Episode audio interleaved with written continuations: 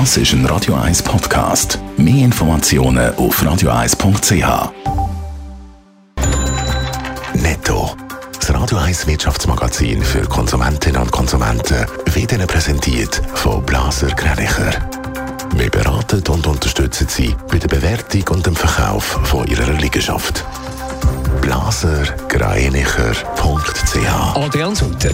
Wegen der Teuerung verstärkt sich der Kampf zwischen den Detailhändlern und den Herstellern von Produkten. So boykottiert Migros zum Beispiel im Moment die Firma Kellogg's, weil der Müsli-Hersteller höhere Preise will und seine Produkte für den Moment zum Teil in den Filialen nicht mehr alle erhältlich sind. Der Schweizer Gewerkschaftsbund beklagt den Rentenzerfall in der Schweiz. Die aktuelle Neurentenstatistik zeigt, dass die Rentnerinnen und Rentner im Schnitt immer weniger bekommen. Seit 2015 sagt die mittlere Pensionskassenrente trotz Gewinn von der Pensionskasse um 135 Franken pro Monat gesunken, so der Gewerkschaftsbund. Das Vermögen der Reichen sollen weltweit stärker besteuert werden. Das fordert 100 Millionärinnen und Millionäre, aber auch die Menschenrechtsorganisation Oxfam. Als Vermögende wissen sie, dass das Steuersystem im Moment nicht gerecht sind, heisst es in einem offenen Brief, der im Rahmen des virtuellen WEF veröffentlicht worden ist. Eine Woche vor dem Prozessauftakt gegen ehemaligen Raiffeisen-Chef Pierin Vinzenz kommen neue Verstrickungen ans Licht. Adrian Sutter, unter anderem geht es um ein Sponsoring. Ja, der Pierre Vinzenz soll es unter anderem ja mit Spesen nicht ganz so genau haben. Die Spesen von der ehemaligen Geschäftsleitung der Bank, die sind aber kontrolliert worden. Und zwar von einem externen Anwalt, Mögen Metzler.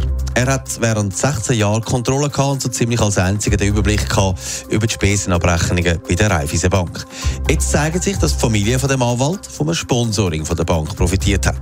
Die Nichte vom Eugen Metzler hat gemäß SRF über 200.000 Franken Sponsoringgelder bekommen, und zwar als Nachwuchsgolferin. Das ist viel für eine Sportlerin, die, sagen wir mal, niemand kennt. Ja, das Sponsoring hat auch Raiffeisen intern für Diskussionen gesorgt, vor allem weil die Sportart Golf nicht so wirklich ins Sponsoring-Programm gepasst hat von der Bank. Zudem haben viele Banken intern offenbar auch gefunden, dass die Zahlung an eine Nachwuchssportlerin gerade ein bisschen sehr überrissen ist. Auch Experten finden, dass das Sponsoring heikel ist, aber da hat es ja in der Anklageschrift noch einen Punkt, der heikel ist. Die vielen Champagnerflaschen in den Etablissements mit nackter Haut haben mit Sicherheit auch nicht ins Portfolio der Bank gepasst.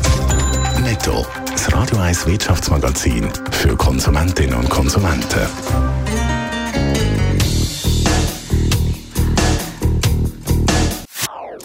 Das ist ein Radio 1 Podcast. Mehr Informationen auf radio1.ch.